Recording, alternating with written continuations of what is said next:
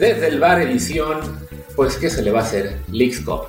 Por última vez, eso sí, ya no más a partir de este episodio. Eh, pero bueno, ya que ayer terminó la participación mexicana en este torneo farsa, pues hay que comentarlo por todas las implicaciones que tiene para nuestro fútbol, para su imagen, para creo también el ánimo de los aficionados mexicanos. Así que bueno, por última vez vamos a hablar aquí en Desde el Bar de la League Cup. Martín del Palacio sigue, ahí ya lleva creo que tres semanas, no sé cuántas, en sus vacaciones paradisíacas, en su luna de miel. Así que otra vez no anda por acá. Eh, ya creo que ya va a regresar en uno o dos episodios, pero bueno, seguimos en esa tónica de traer invitados especiales para que no me escuchen a mí durante media hora. Y hoy nos acompaña, pues, alguien a quien ustedes ya conocen seguramente, lo hemos hecho referencia aquí muchas veces, nos ven pelear con él en Twitter. Él, pues, es un eh, español enamorado de, del fútbol estadounidense. Ya también hay un episodio en el cual explica por qué. Y aquí está Jaime Ojeda. Jaime, ¿cómo estás? Muy buenas tardes, Luis. Encantado de estar aquí como siempre. Y bueno, a hablar esta, esta vez de la League Cup que tantas controversias ha generado, ¿no? Y sí, y bueno, como ustedes saben, Jaime este, hace una labor este, bastante buena de seguimiento tanto de la MLS como de la selección estadounidense y sus selecciones menores, el fútbol en Estados Unidos y Canadá en general. Entonces, bueno, es alguien que conoce bastante el tema y con quien podemos debatir, eh, pues creo que eh, va a ser enérgicamente, pero con respeto. No va a ser una pelea de estas tuiteras en las cuales nadie escucha al otro. Espero poder convencerle de su error, pero si no, bueno, por lo menos ha sido una práctica interesante. Antes de comenzar, como siempre les recuerdo que este programa está en Apple Podcasts, Spotify y muchísimas plataformas más, así que por favor, quien no lo haga aún, por amor de Dios, suscríbase, que estamos aquí, incluso en el verano en vacaciones, no paramos, así que por favor, suscríbanse en la app que más les guste, de preferencia, como les decía, Apple Podcast o Spotify, y déjenos un review con comentario, el review por supuesto de 5 estrellas, para que así más y más gente nos encuentre, como hizo nuestro amigo Arizab, que señaló hace ya unos meses, porque no hoy un review nuevo, así que tengo que repetir alguno,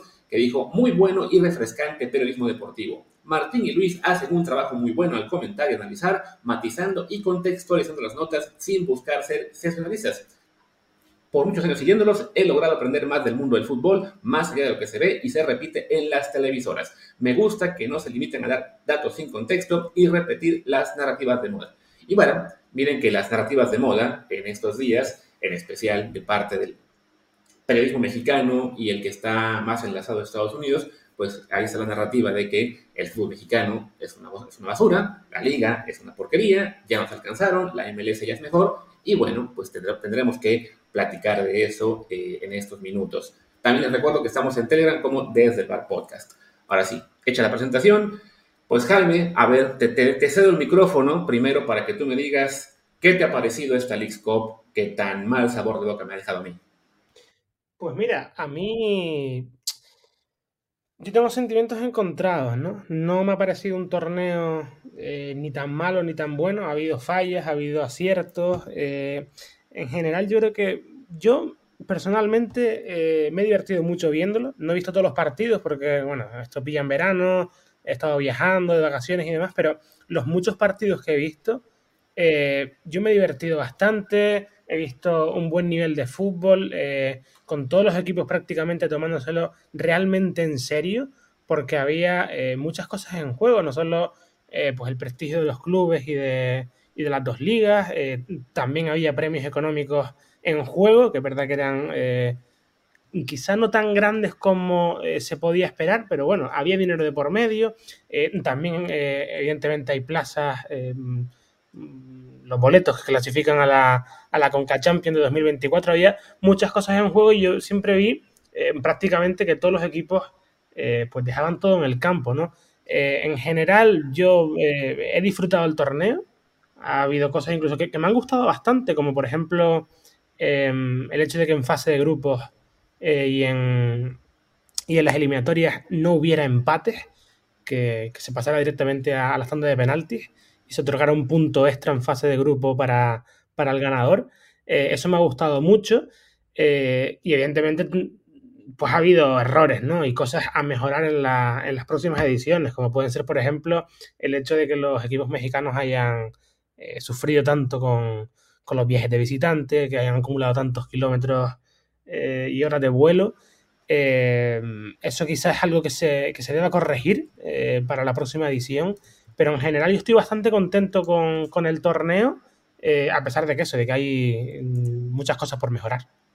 Ya, bueno, me, alegra que hayas eh, mencionado el tema de, de, los viajes porque, pues sí, definitivamente es uno de los, grandes factores que, que, aparentemente la Liga MX, su dirigencia, no consideró y que acabó siendo, me parece, un factor muy diferencial en lo que está haciendo esta League's Cup y que terminó, pues sí, hincando la balanza demasiado del lado de la MLS y desafortunadamente estoy viendo pues, a muchos periodistas, más mexicanos incluso que estadounidenses, que intentan eh, decir que, que, los viajes no importan, que, que, a fin de cuentas México es local en Estados Unidos, lo cual no es cierto, y, y que si se perdió y se, y se, tuvo una actuación en general tan mala, tan pobre en términos ya efectivos de resultados, de, solamente llegar eh, con un equipo a semis, con dos a cuartos, o sea que en todas las rondas hubo más Estados Unidos que de México, pues que no tuvo que nada, que ver la distancia.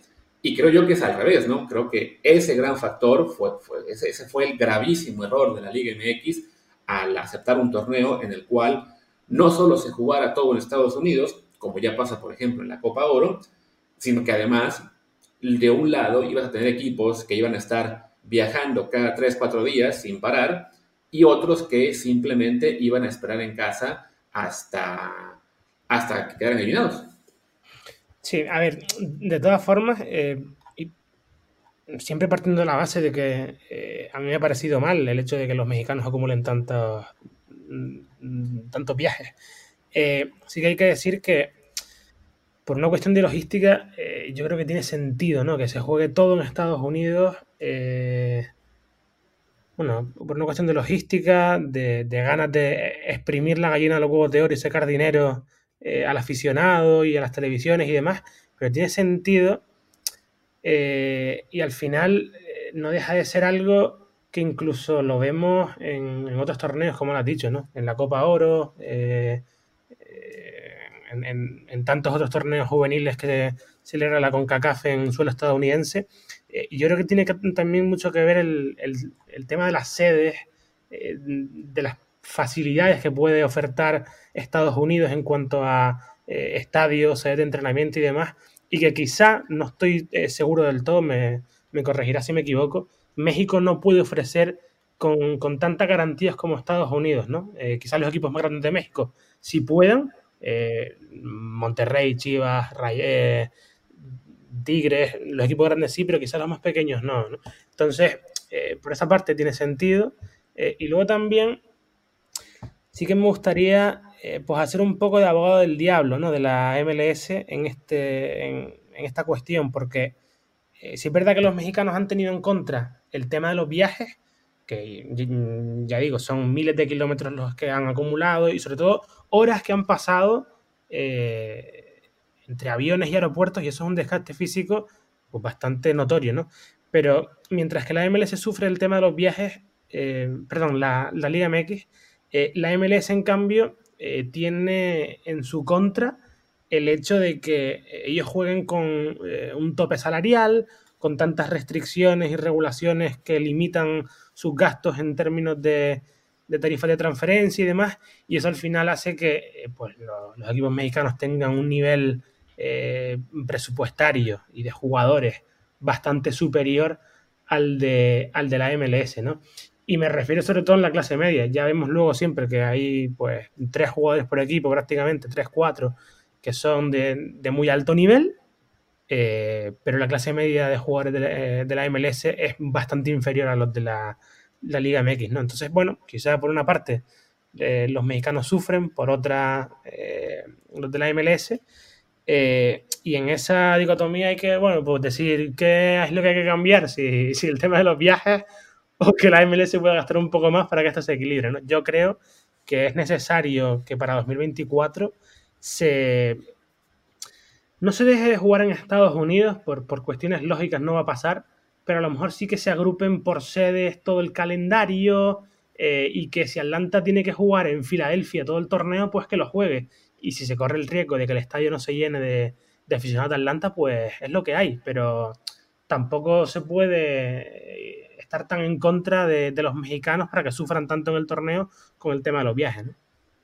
Sí, creo que lo que mencionas de, de, la forma en que se podrían agrupar más adelante, también ya lo ha comentado nuestro amigo Luis Friedman y algunas personas más, creo que además es lo que se hace por lo general en casi cualquier torneo eh, que sea a, sede, digamos, eh, única, o sea, en cuanto a un solo país, es que, bueno, pues sí, tratas de mantener, sobre todo, por, ejemplo, cuando son torneos estos preolímpicos o cosas así, se juegan en una o dos ciudades, porque a fin de cuentas, sí es cierto que la League Cup, y, nunca hay que olvidar esto, se, se crea por una necesidad económica, o, por una motivación económica, de tanto de Estados Unidos como de México, eh, y en particular de, los ejecutivos mexicanos, de exprimir lo que es la, pasión de los paisanos. Pero claro, si estás eh, decidiendo hacer un torneo por motivación económica y lo conviertes en torneo oficial, pues también tiene que haber unas ciertas reglas que, que equilibren la competencia, ¿no? Yo creo que eso, si se repite el torneo, que seguramente se hará, pues es una, es una muy obvia, ¿no? Que cada grupo tenga una sola sede en lugar de que haya 29 sedes eh, totales, pues si van a ser, por ejemplo, el próximo año ya 48 equipos, contando al, al que viene de la MLS, el número 30, no recuerdo quién es, creo que San Diego, San Diego. San Diego, ¿no? Pues bueno, ahí te da para hacer 12 grupos de 4, perfecto, pues tienes 12 sedes, que yo creo tendrían que ser, a lo mejor, sí, lo ideal para mí sería 6 en Estados Unidos, 6 en México, pero vamos a decir que es imposible porque la lana manda, bueno, vamos a decir que sean ocho en Estados Unidos o una en Canadá incluso, y tres o cuatro en México. Y bueno, tienes ahí la, tranquilidad de que, bueno, en las 12 sedes, como va a, va, a, haber siempre un equipo local, vamos a decir que en un grupo Portland Timbers, eh, América, Filadelfia y Nashville, bueno, pues como serán dobles carteleras, el estadio igual se va a llenar eh, para ver los dos partidos, porque en teoría tendrían que ser el mismo día. Claro, ese es un, problema para ellos. Sería, es que tendrán que ser ahora dos en lugar de cada partido individualmente, pero bueno, viendo las entradas que tuvimos, sobre todo en fase de grupos, en las que muchísimos estadios no se llenaron, pues como que tiene más sentido dobles carteleras con llenos garantizados que partidos individuales en los cuales iban 6.000, 7.000, en algunos casos 1.000 personas a verlos. Pero bueno, ahí está un punto, ¿no? Que sí, se tiene que racionalizar mejor el tema de los viajes, porque sí, en este caso, eh, sí, se, de entrada estaba el problema de la acumulación de millas y de, kilómetros que tenían los clubes mexicanos contra la cero, básicamente, acumulación que tenían los estadounidenses. Hablamos de que el Nashville va a jugar la final tras haber viajado únicamente una vez en todo el torneo a Cincinnati, que no está muy lejos. El Inter Miami viajó dos veces, una a a donde fue a Frisco, si no me equivoco, para jugar contra Dallas y luego a, a, para jugar contra Filadelfia, que igual no son tampoco tan lejanas y claro, hablamos de que es el Inter Messi, que lo puedes mandar a, jugar de visitante de vez en cuando, te va a ganar porque es Messi y es al mismo usted, ¿no? Pero bueno, creo que ese lado sí es algo que tiene que eh, racionalizarse mejor para el próximo año, porque sí, definitivamente causa una gran desventaja o sea, deja, tú la acumulación de viajes, que fue brutal, sobre todo para el Monterrey, sino en general para todos los equipos, ¿no? O sea, este, o sea, el jugar de visitante siempre es una desventaja. Había gente que eh, aplicaba este argumento de que, pero es que los mexicanos siempre son locales en Estados Unidos. No, no es cierto. Sí, por supuesto, hay una buena base de, de fans estadounidenses, como se dice, de, fans mexicanos en, Estados Unidos, y sí, habrá siempre una, un buen número de fans, de seguidores que estén jugando, bueno, que estén siguiendo al América, al Monterrey, a, Pumas, a, Chivas en determinadas sedes, pero a fin de cuentas, la visita es la visita, ¿no?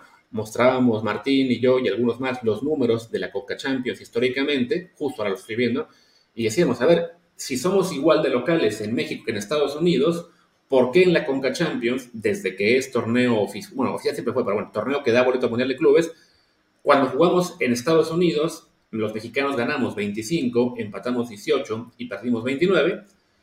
Y en cambio, cuando jugamos en México, ganamos 49, empatamos 13 y perdemos 5.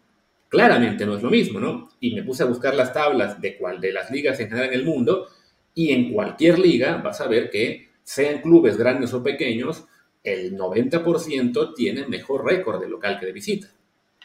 Sí, claro, el, tema de la localidad siempre pesa y luego es verdad que es que siempre hay un, hay un error en cuanto a, al tema de, de la localidad de los mexicanos, ¿no? La selección mexicana en Estados Unidos sí es local, pero los equipos de la Liga MX en Estados Unidos, la grandísima mayoría nunca son locales. Por ejemplo, el, otro día, eh, cuando la América eh, visitó Chicago, ahí, bueno, quizás podamos decir que la América en Chicago sí fue local, ¿no? Monterrey en Los Ángeles, eh, pues bueno, a lo mejor también, pero de resto, ningún partido de Querétaro mete más de, de 10.000, 15.000 aficionados de Querétaro en cualquier ciudad de Estados Unidos, ¿no? Bueno, no, tan simple como que Querétaro, cuando jugó en la fase de grupos contra el Tijuana, metieron mil personas, así que hayan sido los mil de Querétaro, entonces estamos hablando de que cuando el Querétaro jugó ante Filadelfia, ante, si no me equivoco, 15 mil o algo así de personas, pues sí, había mil de queretanos, e, insisto, dándole al Querétaro todos los fans que fueron a verlo ante el Tijuana, ¿no? Incluso en los casos que tú mencionas de América contra Chicago Fire, este, o el Monterrey cuando jugó en Los Ángeles, sí, habiendo tenido un buen contingente de fans mexicanos en esos estadios, también había un gran contingente, quizá incluso mayor, de fans del LAFC contra el Monterrey. En el Chicago América no me extrañaría que efectivamente sí hubieran sido más americanistas, pero vaya, a fin de cuentas sigues jugando fuera de casa, habiendo tenido que viajar con, un eh, equipo enfrente que está en su entorno habitual, que está, digamos, en su situación normal, de, sus rutinas normales, de entrenar en, sus propias instalaciones, de dormir en casa, de ver a la familia todos los días.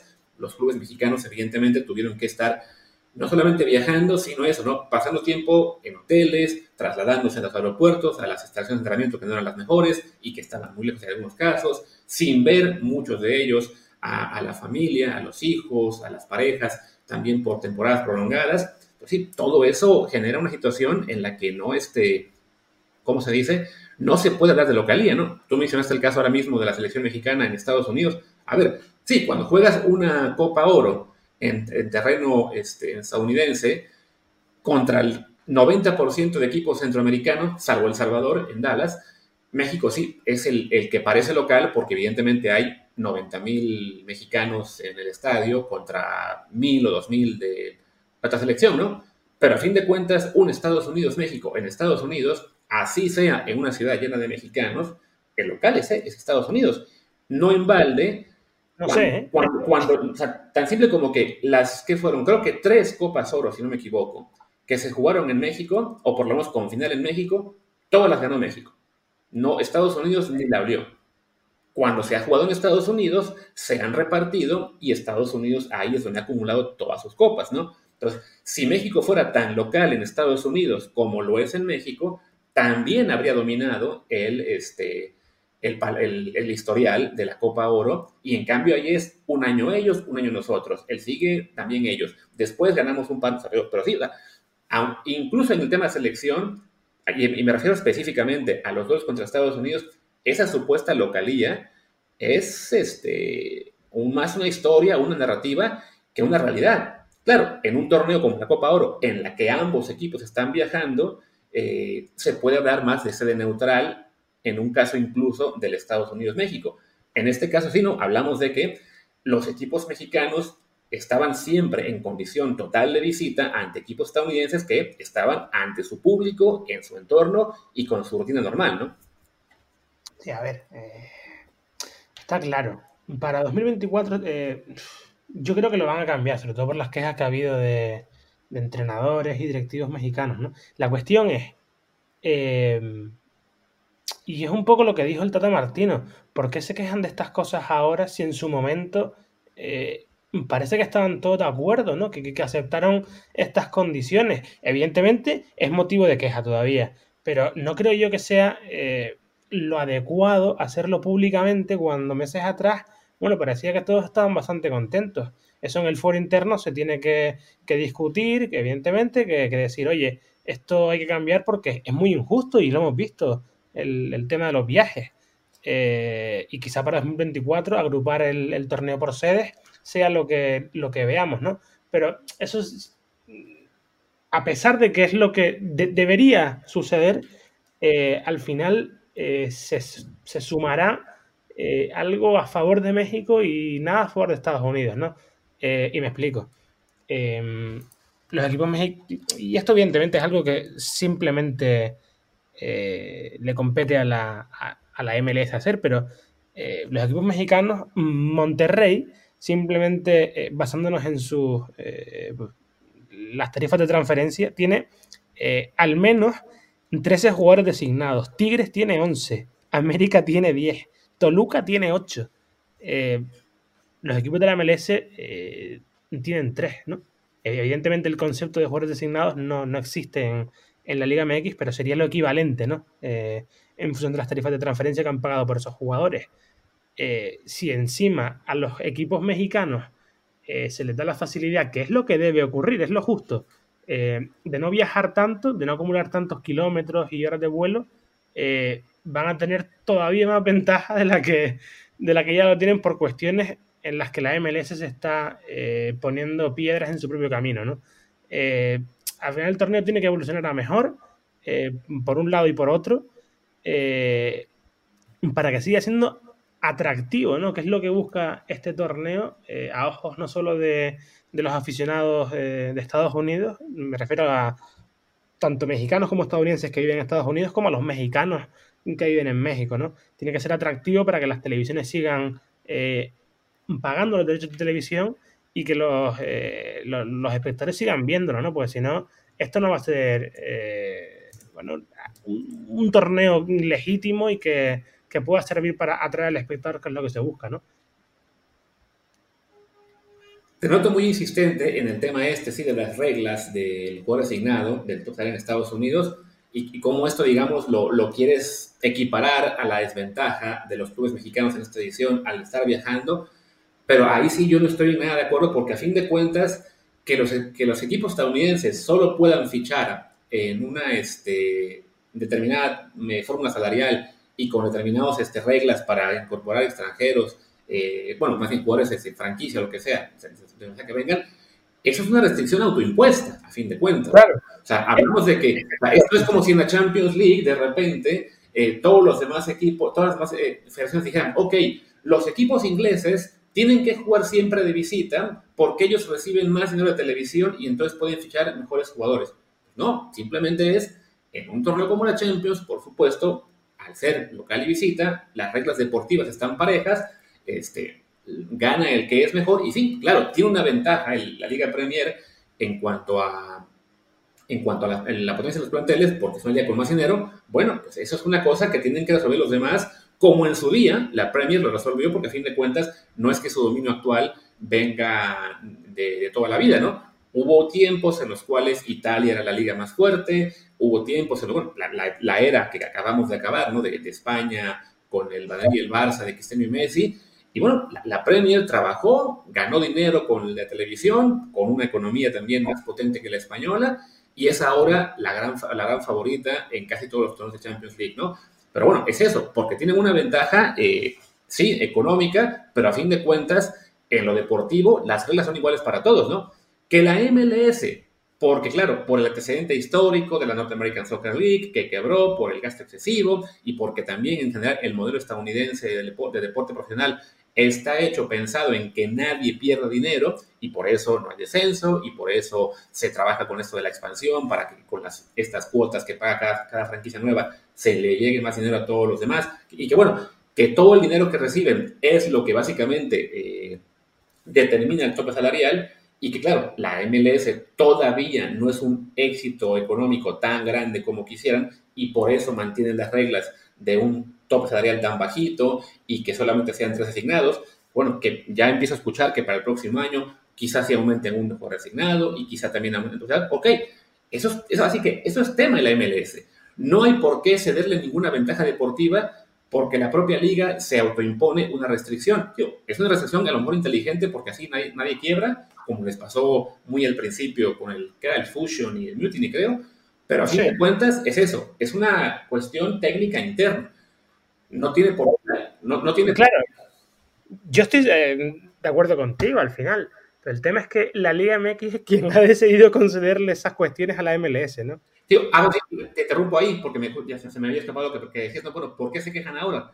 De entrada, porque creo que los que estaban contentos no eran ni jugadores, ni entrenadores, ni directivos, digamos, de nivel director de fútbol para abajo, sino eran los dueños, a los que Miquel Arreola y la gente que haya negociado esto eh, les vendieron esta gallina a los huevos de oro de que, ah, sí, claro, hagamos el torneo con ellos, hagámoslo en Estados Unidos, eh, van a ser entradas buenísimas, va a haber una, una derrama económica brutal, nos vamos a llevar todos unas cantidades de dinero brutales.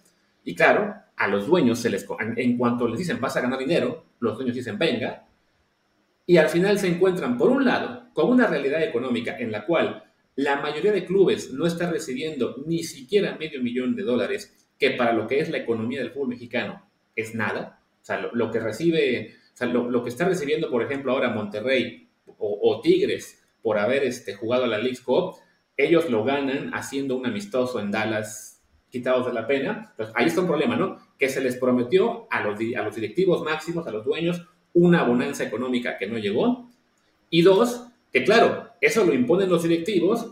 Cuando se anuncia todo, pues nadie le pregunta a jugadores, a entrenadores, a, directores de fútbol, oye, ¿qué opinas de esto?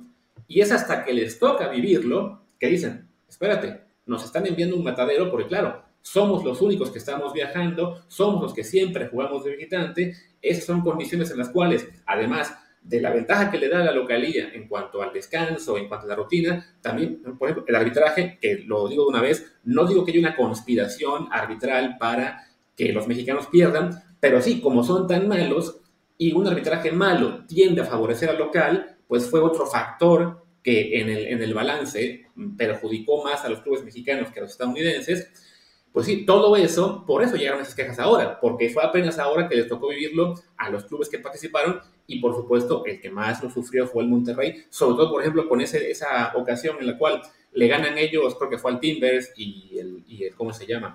Y Tigres a, Seattle, o, o a Vancouver, perdón, y en lugar de que jueguen entre sí, ya sea en Vancouver, en Portland en Seattle, que tenían todo cerquita, ah, no, pues los mandan a jugar a Houston a los dos con el consiguiente viaje más largo, ¿no? Entonces, ya cuando se están dando cuenta de que hasta la, hasta la propia organización cambia reglas en cuanto a dónde viajas, en cuanto a que no, que tu partido de, de cuarto se adelanta un día porque hicimos malas cuentas, es ahora que lo experimentan que se quejan.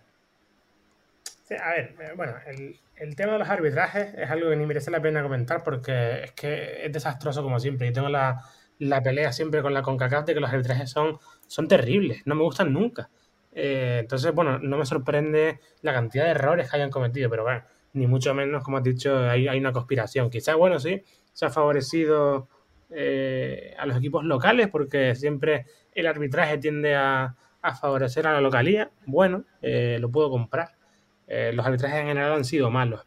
El tema del viaje Monterrey-Tigres para jugar en Houston, a ver, yo a pesar de estar en contra del tema de los viajes y demás, Em, tiene sentido. No puedes poner ese partido en Portland o en Seattle porque es que probablemente el estadio no se llene, ¿no? Aprovecha y mándalo a, Houston, que vas a tener un lleno seguro. Sí, pero a fin de eh, cuentas, si tú pusiste reglas de que, ok, vamos a separar la League Cup en cuadrantes geográficos para que los viajes no sean tan largos. Y ya luego te cambies, ay, no sabes qué, mejor sí que los equipos viajen más porque vamos a tener este, eh, un partidazo que se va a llenar en Houston, que para los mandan a Houston para jugar en el campo de fútbol de 20.000 personas, porque claro, no tuvieron la previsión de vamos a negociar con los Texans, que el Reliant, o como se llama ahora el estadio de, americano, que al que le caben 70.000 o 75.000, está disponible.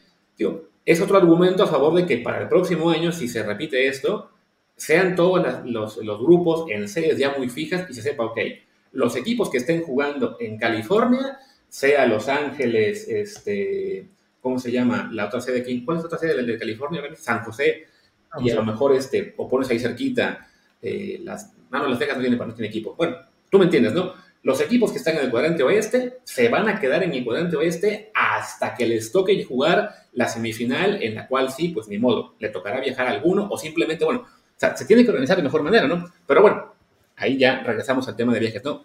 Mejor el, retomemos lo que decíamos del, del tema de las reglas, o sea, México cede una ventaja sin razón, simplemente pues por esa ceguera que le provocó a los directivos el pensar en dinero, pero a fin de cuentas, pues sí, eso acabó siendo muy perjudicial para el desempeño de los clubes mexicanos. Sí, pero incluso con el tema de, los dueños mexicanos, eh, yo no sé hasta qué punto les han prometido que van a tener muchos ingresos a corto plazo o que esto es una cuestión de, oye, eh, es un torneo que vamos a tener que, jugar durante 10 años para que eh, todo el progreso y toda la inyección económica que nos va a generar lo veamos a largo plazo, ¿no? Eso es, lo que yo eh, dudo. Incluso, a ver, el, torneo a nivel televisivo en Estados Unidos, yo me atrevería a calificarlo de rotundo éxito. Las audiencias, es verdad que son inferiores a la, a la Liga Mexicana, pero pese a todas las críticas que ha tenido la League Cup antes y durante por parte de eh, muchos aficionados, eh, por parte de periodistas y medios de comunicación, eh, a pesar de todo eso, las audiencias en Univision están muy cerca del, millón de espectadores por partido, en Unimás muy cerca del, del medio millón y en TUDN casi casi en el cuarto de millón. ¿no? Eso eh, entre otras cosas, supera a las propias audiencias que tiene la Conca Champions en, en TUDN. Eh, en Unimás, evidentemente, solo emiten cuando, cuando les cuadra y cuando les parece adecuado las semifinales y la final, y en Univisión directamente es que no emiten el torneo nunca porque saben que no genera audiencia televisiva, ¿no? A pesar de que incluso haya mexicanos. Eh, entonces, bueno, la League Cup en ese sentido está siendo un éxito televisivo, menor que el de la Liga MX, evidentemente, pero quizá a largo plazo eh, veamos un torneo muy legítimo a nivel de seguimiento, de respaldo de la audiencia eh, y que, bueno, eh, siga posibilitando que se siga celebrando este torneo, ¿no? Con todos sus errores, con todas las cosas que hay por mejorar, eso está claro. Pero de alguna manera en Estados Unidos la audiencia está respondiendo al torneo, ¿no? En México no sabemos porque no tenemos audiencias, hoy al menos he sido incapaz de encontrarlas. Bueno, y a ver, eh, de esto hablamos en, audiencias lineares en español, ¿no? En, audiencias lineares en inglés eh, hay muy bajitas, pero porque el grueso está en Apple TV, ¿no? Que no conocemos los datos de audiencia, sencillamente porque Apple siempre ha sido muy hermética para, para comunicar sus datos, sus cuentas y demás no es una cuestión de que quieran eh, ser opacos con, la información de la MLS, sino porque ellos sencillamente son así, ¿no? Entonces, yo creo que también en Apple TV es donde está el grueso de la audiencia en inglés eh, y probablemente nos estemos plantando en que, en que los partidos pueden estar siempre superando el, millón de espectadores eh, y en algunos casos incluso en, en, dos millones y medio o tres millones, ¿no? En ese sentido, a mí me parece un éxito televisivo. A ver, aquí tengo entonces la, doble, pregunta corta, ¿no? cuando, tú, hablas de un millón en Univisión y 500 mil o casi en Unimás, ¿te refieres al promedio de cada partido televisado o a, los, o a las máximas audiencias que recibieron? Al promedio, al promedio. En Univisión es de eh, más de 800 mil espectadores, en Unimás de casi 500 mil y en TUDN de casi un cuarto de millón. Ok, por lo que tengo entendido, esa muestra de partidos es pequeña, o sea, solamente fueron unos pocos partidos los que se transmitieron en tele abierta, igual que en México, la gran mayoría se quedaron únicamente por Apple TV, ¿no? es que, bueno, a ver, en, en Univision te puedo decir que hay eh, cinco partidos emitidos en, abierto, más la final que está por jugarse, y luego Unimás es que eh, es raro, ¿no? Porque es un canal que en ciertas regiones o ciudades de Estados Unidos es un canal abierto, y en otros es un canal de pago, no un canal de cable. Y luego TUDN, evidentemente, que es un, canal de cable de pago. Sí, pero bueno, a lo que voy es que en el, total de partidos transmitidos son solamente, o sea, me refiero, en tele, eso, o sea, fuera de Apple TV, son solamente una fracción del total, ¿no? Sí, sí, sí, sí. sí. bueno, no sé cuánto el, el, total de partidos de la... No, a lo que voy o sea, tú me comentas lo de, de, que, bueno, de que son promedios de audiencia altos, que sí, lo pueden ser, también comentaste, son promedios de audiencia menores a los que tiene por lo general la Liga MX, de la cual sí se pasan los nueve partidos de cada jornada en Univisión, TDN, Telemundo y no sé cuántas más, ¿no? Pero sí, se puede hablar de que es un eh, éxito, yo diría entre comillas, televisivo, Claro, pero lo a, costa de parar por completo las ligas, ¿no? Es como cuando se presumía el señor Arreola de que no, han habido como 840 mil personas en los estadios y ya luego hicimos la cuenta en fase de grupos. Bueno, eso equivale a un promedio de 7 mil, que es un promedio menor a la asistencia promedio de la Liga MX y también de la MLS, ¿no? Entonces sí, se puede dar de éxito, pero claro, es un éxito, hay gente viéndola, porque no hay nada más que ver. O sea, por las, por las fechas en las que es, aún arrancan ligas europeas, apenas arrancaron este fin de semana, este, se paró la Liga MX por completo, también la MLS. Por ejemplo, ahora que se movieron los partidos de cuartos de final, pues sí, hubo cuatro partidos de cuartos el viernes, y luego, sábado y domingo, México y Estados Unidos no tuvieron un solo juego de fútbol profesional, al menos de primera división, este, en televisión. Entonces sí, eso de que es un éxito, hay que tomarlo también con la pizca de sal de que, claro, los, partidos se están viendo porque es la gente que de todos modos estaría viendo las dos ligas, cada una por separado, ¿no? Así, a lo mejor a más largo plazo sí resulta que habrá audiencias este, hasta mayores para ver cuando por fin se llega a dar un Inter Miami contra un club mexicano este, poderoso, sea América, sea Monterrey, el que tú quieras. También hay que hablar de eso, ¿no? Es una audiencia fuerte la que está viendo porque por el factor Messi que acaba de llegar. Pero la, la novedad de Messi va a ir menguando poco a poco. Dentro de un año ya no va a ser el mismo interés por ver un juego de Inter Miami que lo que es ahora. Sí, a ver, en, eso estoy de acuerdo. El, efecto Messi que se dice va a durar eh, a este nivel un añito. Luego, mm, pues pasará como ocurrió con Beckham en su momento, que el boom fue muy grande, eh, las audiencias pegaron un pelotazo muy fuerte eh, y luego se estabilizaron. siempre fueron superiores a lo que era antes de llegar Beckham, siempre serán superiores a lo que era eh, la MLS antes de llegar Messi, pero eh, no llegará a, mantenerse en los niveles que está ahora, ¿no? De todas formas, con Messi, de momento solo tenemos una muestra televisiva de audiencia, que fue el partido contra Cruz Azul, que tuvo más de 2 millones de telespectadores en Univision y en TUDN, más luego los números de, Apple TV. El segundo partido que vamos a ver de Messi en televisión en abierto en Estados Unidos es, la final. Sí. Eh, que ese partido de Messi, el de Cruz Azul, es parte de lo que infla el promedio de audiencia general, porque sí, al haber sido tan poquitos partidos en tele abierta, o bueno, el de cable, pero fuera de Apple TV, pues sí, si tienes uno en el que había un interés brutal porque era el debut de Messi, si, quitamos ese partido de la muestra, seguramente todos los demás no llegan ni de cerca al, millón en el promedio. Bueno, te lo puedo calcular rápido, ¿eh? te puedo decir. Sin contar con el partido de Messi, Univisión pasa de eh, los más de 800.000 espectadores promedio por partido a más de un millón, perdón, a, más de medio millón, casi en 600.000 espectadores. Eh, y el promedio general pasa de eh, casi 800.000 espectadores entre todas las cadenas a casi 700.000. La diferencia no es tan, tan grande. Sí, siendo, siendo una muestra aún pequeña, ¿no? Pero bueno. Sí, porque son 24 partidos los que se han emitido de forma lineal nada más. Pero al final, bueno, eh, con América vemos que sí, eh, es un equipo que en los partidos de Liga MX aporta mucho, eh, mucha audiencia. me parece que América se emite en Univisión. Chivas en Telemundo también aporta mucho. no sé quién era también. En general, sí, los grandes equipos en la televisión aportan siempre, pero si te vas a, a ESPN Deportes o a Fox Deportes que emiten a los equipos más pequeñitos, pues bueno, siempre la audiencia es mucho más pequeña. Y en ese sentido la League Cup está superando a, la audiencia que obtienen los equipos más pequeños en eh, la Liga MX, ¿no?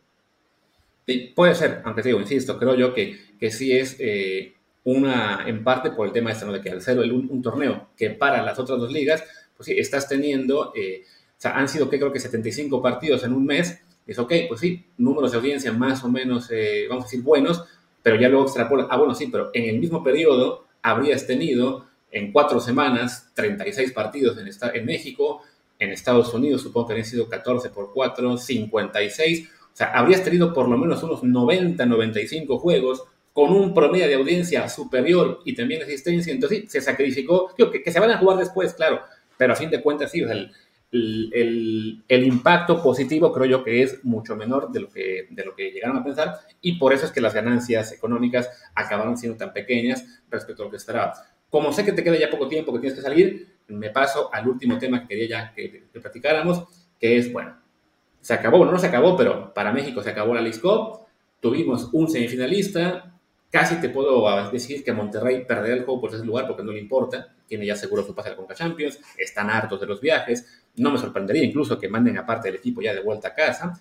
Entonces, bueno, tendremos al cuarto lugar mexicano, un, bueno, dos equipos en cuartos de ocho, solamente habrán sido, si no me equivoco, cinco, quizás seis de 16 en la ronda anterior. O sea, entonces, bueno, parece que el dominio de la MLS ha sido brutal. Así que te pregunto, Jaime Ojeda, ¿los clubes de la MLS han alcanzado o incluso superado ya a la Liga MX? Tú me vas a salir con el dato después, que me lo vas a, rebatir, evidentemente. No, yo, yo no creo que, que, la Liga MX haya alcanzado la.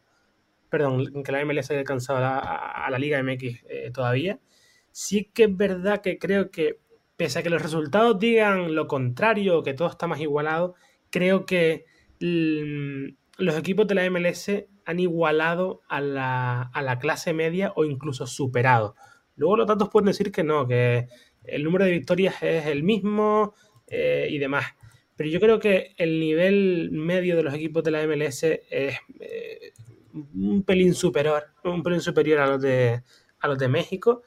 Eh, eso de alguna forma debe incentivar a que el fútbol mexicano oye, se, se plantee recuperar pues, cosas tan importantes como el, sistema de ascenso y descenso para que los equipos no se relajen y, sigan compitiendo eh, sigan teniendo presión y sigan mejorando, eh, porque quizás eso es lo que les ha lastrado en los últimos años a que la Liga MX, perdón, a que la MLS alcance a esa clase media, incluso la supere, en mi opinión. Eh, pero en términos generales, no, no, no. La, la, MLS no ha superado al fútbol mexicano todavía. y lo vemos pues, prácticamente tanto en, esta League Cup como en la Conca Champions, ¿no? después de ganar Seattle Sounders la, eh, la, la Conca Champions el año pasado, la volví a perder la MLS eh, esa temporada, ¿no? El, el LAFC contra, contra León. Así que yo creo que las cosas están bastante claras. Es verdad que hay siempre un boom eh, de los aficionados mm, pues, de ambos lados de la frontera, ¿no? Diciendo es que la MLS ya ha superado a la, a la Liga MX, pero en términos generales yo todavía diría que no. La clase media creo que sí, pero luego los equipos grandes siempre son mucho más superiores los de México que los de, los de Estados Unidos. Como decías, efectivamente tengo los datos ya preparados porque a fin de cuentas, y nos lo decía también el review, el amigo que, que, que mencioné antes, lo que queremos en este podcast es aportar datos. Y sí, aquí van unos cuantos. Resultados totales en duelos MX-MLS en esta League Cup fueron 17 victorias para la Liga MX, 12 empates y 17 derrotas. Lo malo fue, de claro, de los dos empates, fueron 5 victorias en penales para la Liga MX, 7 para la MLS, y ese, además esas derrotas en, penales, en penales se dieron la gran mayoría en la fase de knockout, en la cual quedó 2 a 5, y claro, pues ahí, ahí eso le costó la, eliminación a equipos como el América, como el Toluca, como el Atlas, y sí, eso acabó también eh, moviendo el, pues el tablero mucho más hacia la MLS, ¿no? Cabe preguntarse, ok, si son eliminatorios ahí de vuelta, ¿qué hubiera pasado? Creo que coincidirás que en casi todas, eh, seguramente el equipo mexicano habría, habría dado la vuelta en casa, salvo por, supuesto, salvo por supuesto la Juárez contra, contra el AFC, que no había manera, y no sé, por ahí la de, ¿cuál otra fue victoria del equipo estadounidense? Quizá el Dallas Mazatlán, porque es Mazatlán, pero bueno, eso es únicamente hablando de eliminatorios, ¿no? O sea, creo que sí acabó siendo eh, muy, eh, muy definitivo que, hubiera todos los juegos en Estados Unidos, ¿no? Y luego, ya para cerrar, el tema de la clase media, que sí fue lo que se, se convirtió en la narrativa del torneo desde la primera jornada, cuando arrancó pésimo la Liga MX, ¿no? No me acuerdo quién fue, perdón por no dar el nombre, creo que fue César Hernández, si no me equivoco, pero no, ahora mismo no estoy seguro, quien hizo las cuentas si tomamos a la clase media de México, y, media y baja, que es básicamente excluir a América, Tigres y Monterrey, los mexicanos habían quedado 9 victorias, 10 empates y 15 derrotas. Ah, ah, es cierto, nos superaron. Pero luego piensas, ok, pero la clase media mexicana también se enfrentó en varios partidos a la clase alta estadounidense, es decir, el AFC, Intermessi, eh, Filadelfia y Cincinnati. Si dejamos los partidos únicamente como clase media y baja contra clase media y baja, fueron 9 victorias, 10 empates, 9 derrotas para los clubes mexicanos. Jugando siempre, siempre de visitante. Sí, pero Luis, de cualquier, de cualquier torneo y, ves las tablas locales y visitantes y pones a un equipo que tiene 9-10-9 como local y 9-10-9 como visitante, vas a ver que ese que tiene ese récord como visitante está en el top de la tabla general y quien tiene eso como local está en clase media baja. Entonces, sí, yo, de nuevo, ahí están los datos. Ni siquiera es que la clase media ya, digo, evidentemente sí, hay equipos mexicanos muy malitos que van contra equipos estadounidenses y perderán también, ¿no?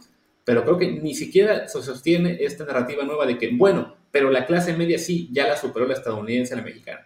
Que algún día lo pueda hacer cuando, cuando, cuando quiten las restricciones de tope salarial, por supuesto. Y si pasa, ahí pues ya ni modo, la MLS evidentemente sí algún día será mucho mejor que la, que la mexicana. Pero por lo pronto, los datos dicen otra cosa. Sí, pero Luis, eh, coincidirás conmigo en que no podemos hablar de clase alta estadounidense equiparándola a la mexicana, ¿no? El, el LAFC eh, pues tiene la plantilla que tiene, con tres superestrellas, igual que Inter Miami, eh, pero de resto tiene un, equipo, una plantilla eh, bastante promedio, ¿no? De jugadores de, muy bajo nivel, ¿no? Que para nada se equipararían a, por ejemplo, a los 13 jugadorazos que tiene Monterrey. Entonces, y, por, eso excluí de los duelos de clase media tanto a la LAFC como al Inter Messi y el Philadelphia Cincinnati, que son los equipos top en este momento allá, como a América, Monterrey y Tigres, que son tienen los tres planteles superiores en México. Cuando quitamos a esos equipos que digamos que rompen la muestra y dejamos al resto, que son, digamos, tanto para una liga como para la otra, mucho más moderados, con cada uno con sus características, nos encontramos con eso. 9, 10, 9. Vale, vale, ya te entendí, ya te entendí. Sí, sí. Ok. De todas formas, em, no sé, eh, a mí la cuestión del, de los jugadores designados me parece fundamental en, esta historia. A pesar de que Inter Miami tenga Messi, Busquets, Jordi Alba, siempre el resto de la plantilla es que solo hay que ver a, Inter Miami, ¿no? Eh, es un equipo bastante promedio hasta que Messi coge la pelota. Claro, y, se vio tanto así lo que la diferencia que hacen Messi, Busquets y Jordi Alba, que en cuanto llegaron, convirtieron al peor equipo de la MLS en el gran favorito y seguramente va a ganar la League Cup. Y si la pierde, pues les da igual porque igual van a ir a Champions. Pero bueno, es eso, ¿no? A fin de cuentas, cuando te bastan tres jugadores de clase mundial, por supuesto, pero para hacer un cambio tan radical, pues sí, no se puede hablar de que la clase media ya sea tan fuerte, de que no, sí, ya superaron a la mexicana. Y te digo, y por te puse los datos, o sea, si ese, esos, esos 28 duelos que fueron todos en Estados Unidos y Canadá, tenemos después partidos de vuelta en México, por el puro historial de Conca Champions que tenemos, seguramente habría sido algo así como un 18-5-5 en el peor de los casos para México. Y claro, diríamos, ah, es cierto, gran superioridad mexicana. Pero bueno, como sé que tienes que irte ya en tres minutos, te dejo si quieres dar un último apunte y despedimos. Eh, bueno, pues para recalcar, yo no me fiaría tanto de los datos y sí más de las sensaciones, ¿no? De, que se ven en un partido de fútbol, que al final pues bueno, sí, un, equipo puede ganar o perder, pero la sensación que deja en el campo muchas veces es, diferente a la que refleja el marcador, ¿no? Yo lo dejo ahí. Ahí está. No le voy a comenzar a ese, punto porque si no nos seguimos otra media hora y Jaime tiene que irse. Así que, Jaime, ¿dónde te puede ir la gente en Twitter? En arroba JaimeOR96, ahí me encuentro ahí está. Sigan a Jaime, vale mucho la pena, más allá de que estemos en desacuerdo en muchas cosas, para enterarse de los temas del fútbol estadounidense y canadiense, la MLS, las elecciones, para debatir con él siempre con respeto, por favor, a veces con bullas, pero se vale. Y bueno, esperemos tenerlo a más adelante. Este ya es creo que su segundo programa con nosotros, ya vendrá en algún punto en el futuro también para debatir. Y bueno, despedimos. Yo soy Luis Herrera, mi Twitter, Threads, Instagram, todo lo que ustedes quieran es LuisRHA. El del programa es Desde el Bar POD, Desde el Bar Pod. En Telegram estamos como Desde el Bar Podcast. Pues muchas gracias y hasta la próxima.